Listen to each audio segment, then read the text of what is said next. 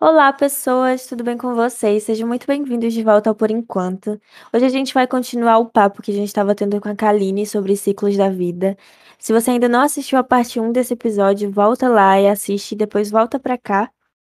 É, não deixem de assistir esse episódio até o final, porque nós temos uma missão especial de encontrar uma pessoa. E aí vocês vão entender quando vocês chegarem já no finalzinho do podcast, é, dando um spoiler aqui pra vocês. Espero que vocês curtam esse papo. Não esqueçam de seguir a gente nas redes sociais, seguir a gente aqui no Spotify, ativar o sininho das notificações. E bora lá para nossa conversa.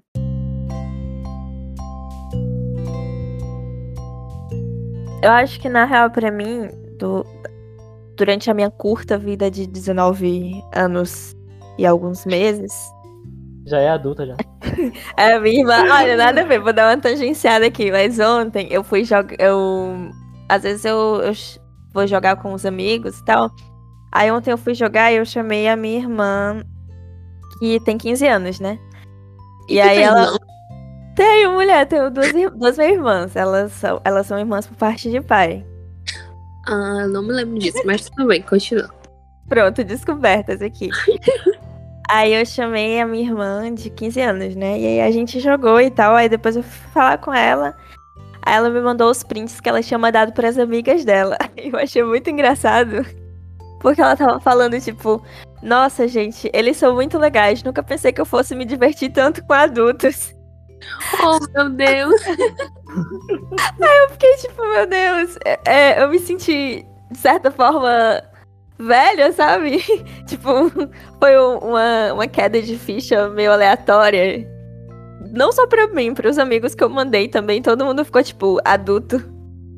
adulto? Como eu, assim? sou, eu fui o único que fiquei, tipo, normal. Eu acho que. É, de adulto. Eu acho que. Ó, até o Samuel, que, era, o, que é o mais velho do grupinho. Samuel ficou, tipo.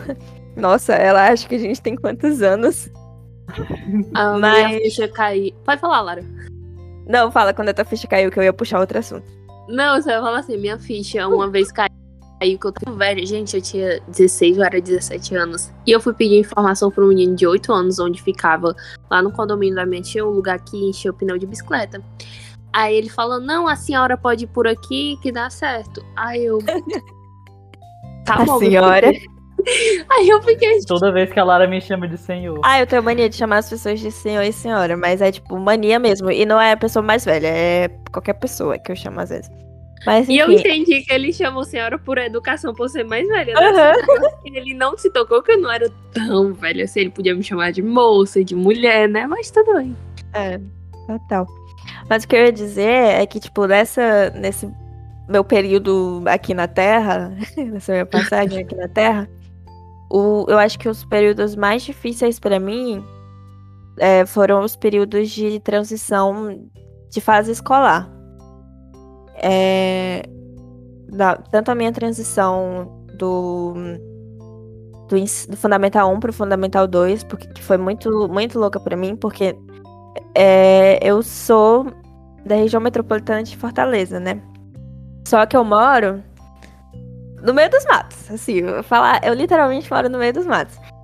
E eu estudava numa escolinha que era uma escolinha muito pequena de bairro e a minha turma tinha, tipo, sete pessoas.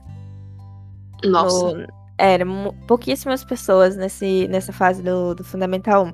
Aí eu me mudei pra. Eu mudei para uma escola que ficava no centro de Cascavel, que é a cidade onde eu moro, né? E aí fui fazer meu sexto ano, saindo de uma turma de sete pessoas para uma turma de 42 pessoas. Eu lembro o número exato, 42 pessoas. E aí foi muito, muito louco para mim essa, essa mudança de, de ambiente e essa mudança também de. E eu lembro muito que na época eu queria toda já ser toda independentezinha, né? Então eu ia, eu queria ir para a escola de ônibus com, com meus amigos, mas eu não, não ia de ônibus, eu ia um carro ia de, buscar e deixar e me deixar na escola, né? Aí no sétimo ano que eu comecei a, a ir de ônibus e tal. Mas foi, foi muito, muito complicada para mim essa passagem. Só que foi, eu acho que foi mais. Peraí, deixa eu só concluir a linha de raciocínio. Eu acho que essa passagem ela foi mais. É, empolgante do que triste, digamos assim, porque eu tava muito empolgada. É, Era aquela era aquele, aquele momento de euforia que eu eu achava que eu tava crescendo já e eu ia pra uma escola maior e tal, e foi um momento muito de euforia. E eu tam- é, não sei, eu acabei me adaptando de certa forma relativamente bem, mas quando eu fui passar pro ensino médio, foi mais difícil o momen- a fase de luto, sabe? De que a gente tem quando a gente tá encerrando um ciclo, a gente sempre tem a fase de luto. E essa fase de luto foi muito difícil pra mim, porque é, foi a mesma coisa, eu já tava acostumada ali, e aí eu mudei também pra, pra capital, pra Fortaleza. Aí eu mudei de cidade, porque eu não, não morei, passei a morar em Fortaleza também. Mudei de escola, com pessoas também diferentes, uma escola muito maior, com que a gente convivia com pessoas muito mais velhas, porque o IF que a gente estudou, ele tinha não só o médio com o técnico, mas ele tinha é, graduação, mestrado e tal. Aí foi uma fase muito louca também. E outra fase mais louca ainda foi na minha ida pra faculdade, que nem eu falei no começo, porque foi, foi muito engraçado porque eu fiz 18 anos num dia. No outro dia, de manhã, eu entrei no avião pra mudar de estado. pra, e tipo, pra uma Nossa, bem cena de filme, né? Bem contexto de filme. Bem cena de filme, literalmente. Literalmente, no outro dia, após eu fazer 18 anos, de manhã eu peguei um avião pra outro estado e comecei a faculdade. E pasmem, a minha turma tem quase. A minha turma original tem quase 170 alunos. Meu então eu Deus. saí de 7 pra, Pra 170. 42. É, 42, depois pra essa faixa aí de 40 também, pra 170. Aí, e, mas, nossa, no dia do, do voo eu chorei, chorei, chorei muito. Eu gravei, eu ia até compartilhar, mas depois eu quis deixar só pra mim. Mas foi muito difícil. Muito doido. Ah, Ah. eu também- é, sobre essa coisa de fase de transição, a minha foi menos de, de, de mudança de escola, de escola do que foi mais pessoal, na verdade. Porque geralmente quando eu mudava de escola, eu já, eu acho que eu tive o quê? Eu participei da igrejinha, do São José, do Agnus, IF e só até agora. E sempre foi um negócio bem tranquilo até. Até porque boa parte das minhas amizades acabavam indo junto. Teve a Vitória e o, e o Vitor Hugo que foram do São José pro. Foram do, da igrejinha pro São José pro Agnes. Então, essas duas amizades se manteram no Fundamental 2 e no Fundamental 1. E um amigo meu, do- uns três amigos meus do Fundamental 2 se manteram também no IF, que era o Isaac e o Marcelo Antônio, que ele fazia telecomunicações até. O, a fase de transição difícil mesmo foi no P4, que veio o choque de que eu não era mais a criança prodígio. a fase da criança prodígio que, tipo, nossa, eu fazia todas as minhas tarefas sozinho. É, meus pais nem sequer precisavam me ajudar. Eu lia o livro todinho antes de começar o ano. Eu era mestre em história. E essa sequência se manteve do P1, P2, P3. Só que no P4 eu acabei retendo. Eu me lembro que eu reti, eu reti por causa de matemática, física e uma outra matéria que eu me esqueci o nome agora. Pra quem não sabe, reter E- é repetir o semestre. Só. Exatamente. Eu repeti o quarto semestre do IFCE. E acabei saindo da minha turma, né? Porque minha turma prosseguiu e eu acabei indo pra turma anterior. Que era o P3 naquela época. E, cara, meu eu ainda tive, eu ainda consegui. Eu já tinha retido no P3, eu ainda tava no P4 porque eu ainda não tinha retido oficialmente. Mas, tipo, não tinha, eu não tinha conseguido pegar as cadeiras, basicamente. E esse P4 foi bastante depressivo até. Eu não tava conseguindo focar em nenhuma tarefa, eu não tava dando a mínima pras provas, eu não tava me importando até mesmo com as minhas amizades. Porque eu saí daquela fase onde basicamente eu conseguia fazer de tudo e cheguei no choque de que, bom, tem dificuldades novas agora. É, em cada uma dessas fases de transição vai mudando bastante. Mas, mas assim, no, no IF também foi quando. Foi inclusive na época que eu descobri o, TDAH, porque é aquela fase em que as responsabilidades começam a aumentar e eu não conseguia lidar com essas responsabilidades, enfim. Tinha toda a série de, de problemas e questões que, que envolvem o, o ser TDAH e que, no meu caso, se atenuaram na, na adolescência. Normalmente é mais comum que você perceba durante a infância, mas no meu caso eu percebi durante a adolescência. É, e uma, uma, outra, uma, outra, uma outra coisa também que foi bem difícil para mim foi já agora na faculdade. É, que eu até comentei em outros episódios sobre o fato de eu ter aceitado que eu não vou terminar a minha graduação, entre aspas, no período ideal. Porque eu não consigo acompanhar o ritmo das pessoas que estudam comigo. Eu, eu não consigo pegar os conteúdos na mesma velocidade, eu não consigo fazer as coisas na mesma velocidade, manter o mesmo ritmo de produtividade e tal. E aceitar isso para mim foi, foi muito difícil. Tipo, muito difícil mesmo. Mas enfim, estamos agora relativamente compreendendo todas essas questões, né? E vão indo.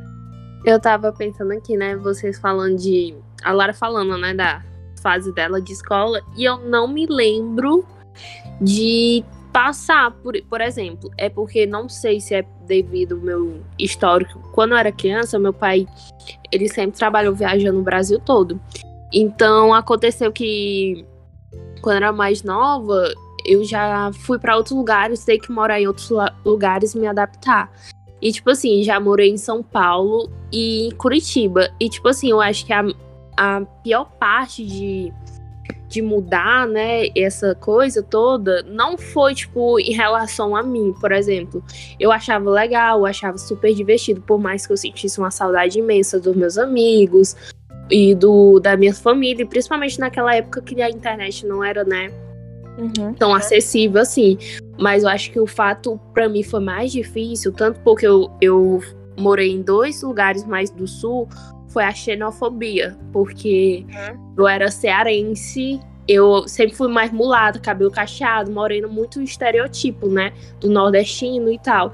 Então eu sofri mais em relação é, à xenofobia das pessoas é, esperar algo de mim, achar que eu sou isso, que eu assado. Eu me lembro, foi muito tocante para mim. Quando eu, eu tinha sete anos, quando eu fui morar em São Paulo.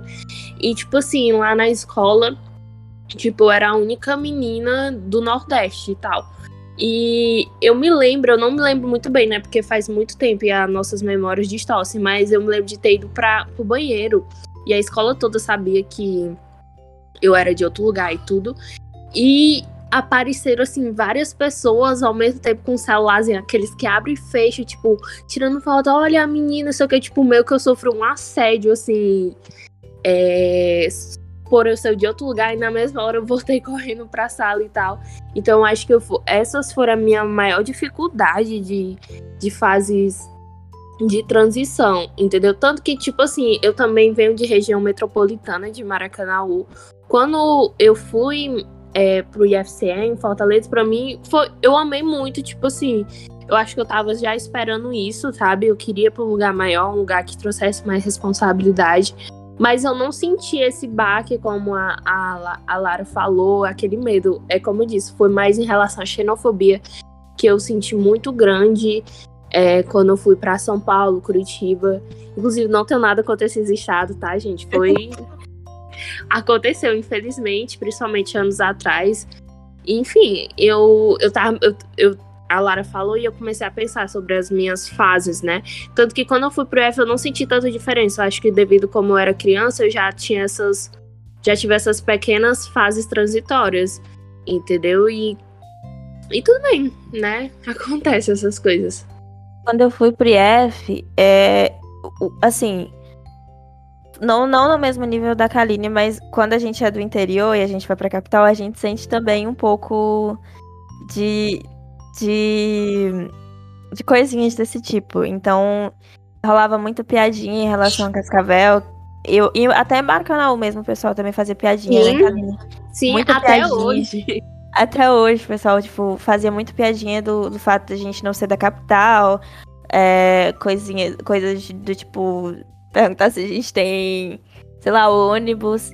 E um episódio que aconteceu em São Paulo também é, foi. Ah, eu não vou, eu não vou explicar porque eu vou citar outras pessoas aqui que eu não queria citar. Mas foi um episódio chato de, de xenofobia também que rolou em São Paulo e que incomoda, assim, tipo, bastante. A gente sabe que acontece e não deveria acontecer, mas enfim, acontece.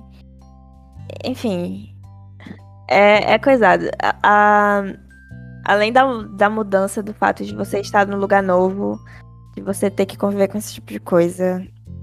Enfim. Inclusive, assim, não, frisando a xenofobia, eu achei muito engraçado, né? Porque o pessoal do sul, acho que o nordestino, ele é atrasado, né? Em relação à educação ou algo assim. E foi muito engraçado, tanto em Curitiba como em São Paulo.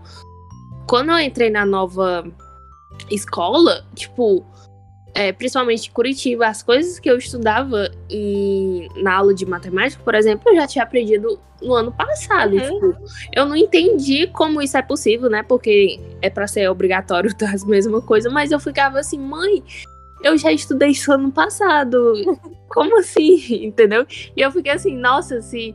É, imagine se fosse realmente existisse essa, essa realidade de diferença de educação. E nem existe, é só pura xerofobia, né? Inclusive, fun fact aqui. Normalmente, a maioria do, do, dos, eh, dos estudantes que vão para as fases mais. para as últimas fases de Olimpíadas, seja Olimpíada de História, de Física, enfim, são estudantes do Nordeste. Em especial do Ceará, valeu Ceará.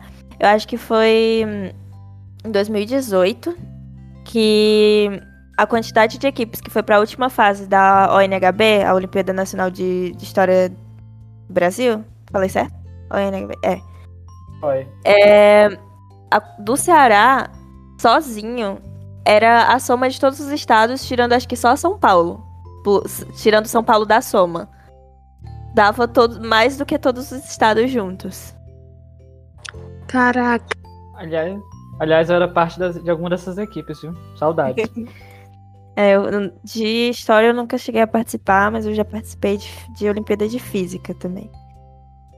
Eu participei de história umas duas ou três vezes. Nunca foi longe porque geralmente era, acabava ficando muito desorganizado. Acabava sobrando para mim fazer no final, porque a galera ou sumia ou não sabia exatamente o que fazer, porque o professor sumia também.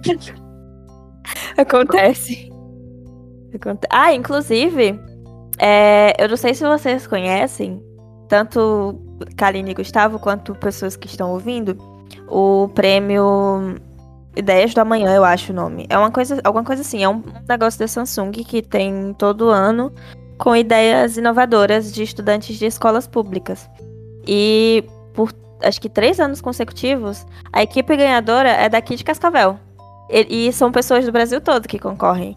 No, no ano passado, é, das 10 equipes que estavam na final, sete, se eu não me engano, eram do Nordeste. Dessas sete, quatro eram do Ceará. E das quatro do Ceará, três eram daqui de Cascavel, que é a minha cidade natal. Fiquei muito orgulhosa, sabe? Mas enfim. Eu toda.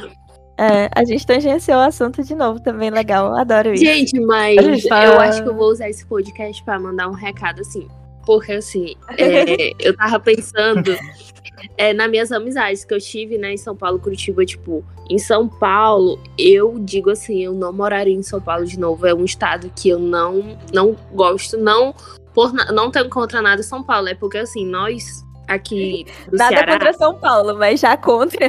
Não, não, é por... Tem até amigos é, que são. É a vibe, se liga, tipo, uhum, gente aqui do, do Ceará, de Fortaleza, a gente acorda, um solzão, um céu azul, você pensa, nossa, eu vou pra praia, eu vou andar de bike, eu vou fazer alguma coisa assim, sabe? Lá em São Paulo é tudo cinza, sabe? E isso mexe muito com o meu psicológico, sabe? Eu fico meio deprê, sabe? Então não, não gostaria de morar nessa cidade.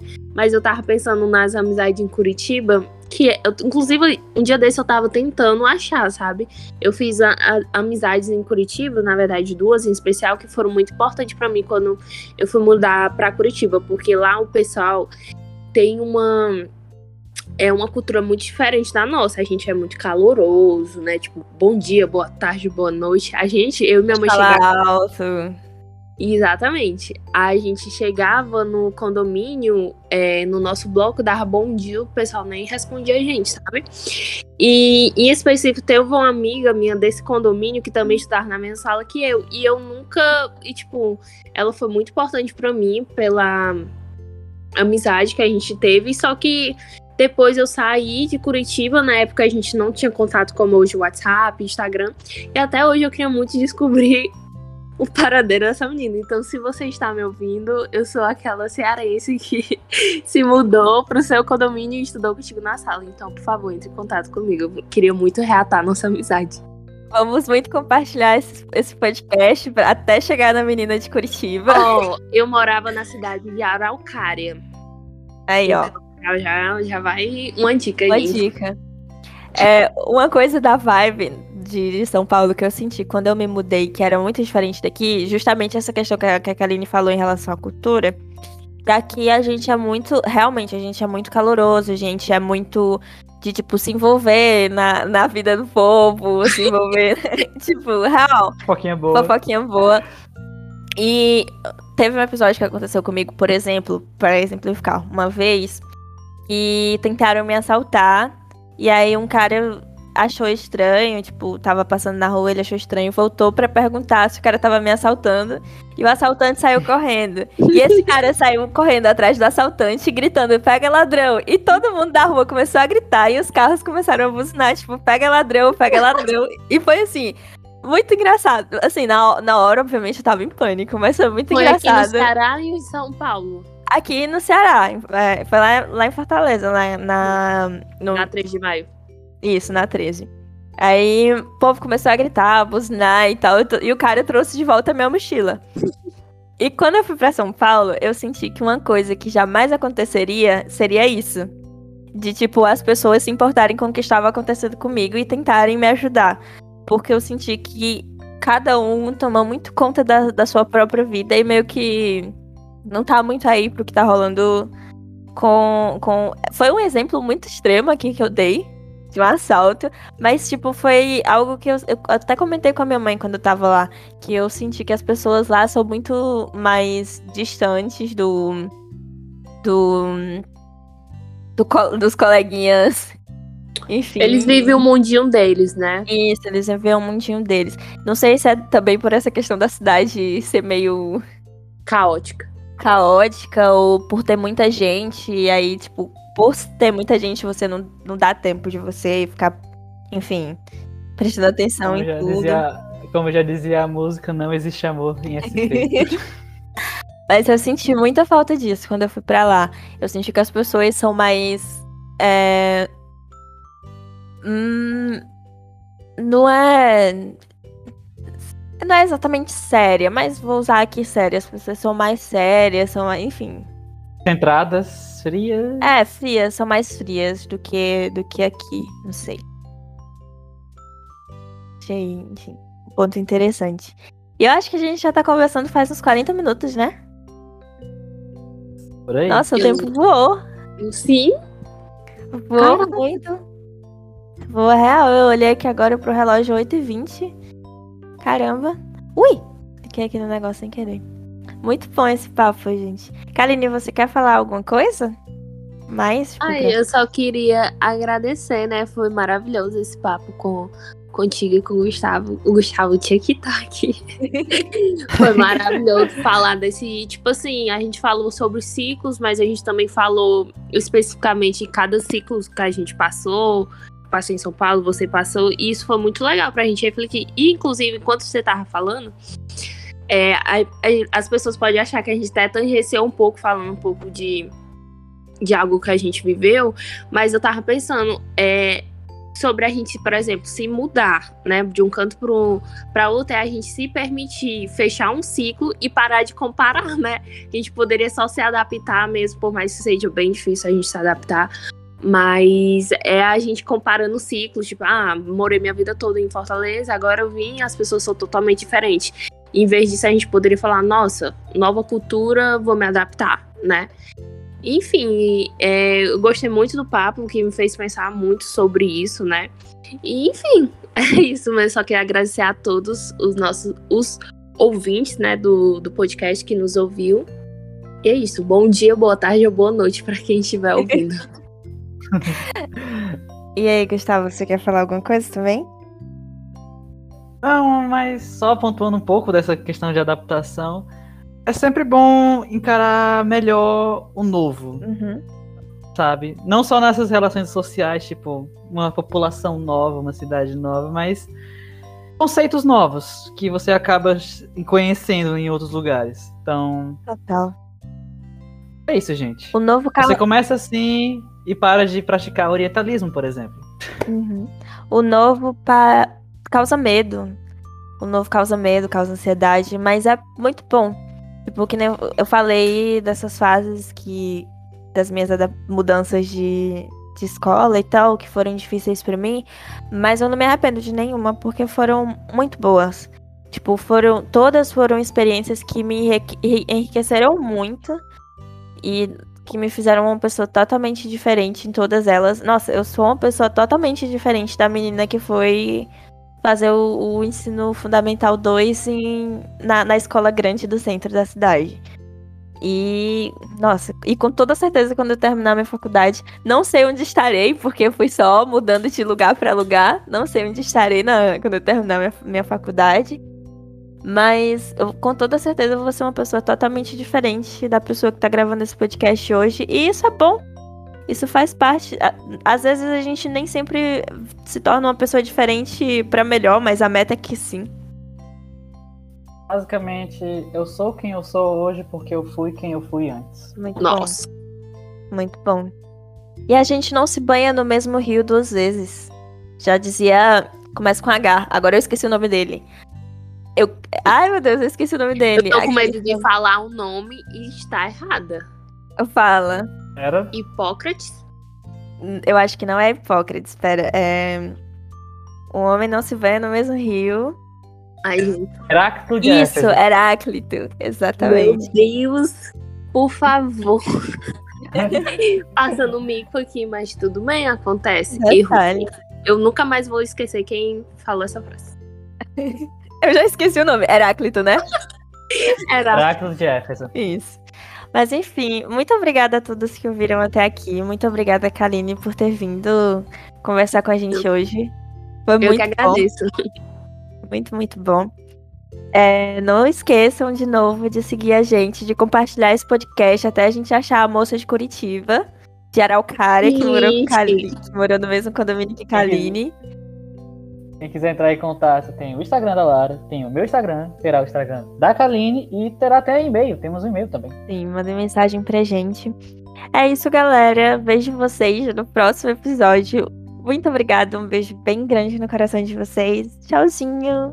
E até depois. Tchau, tchau. Tchau, tchau, gente. Vou deixar. Para de gravar.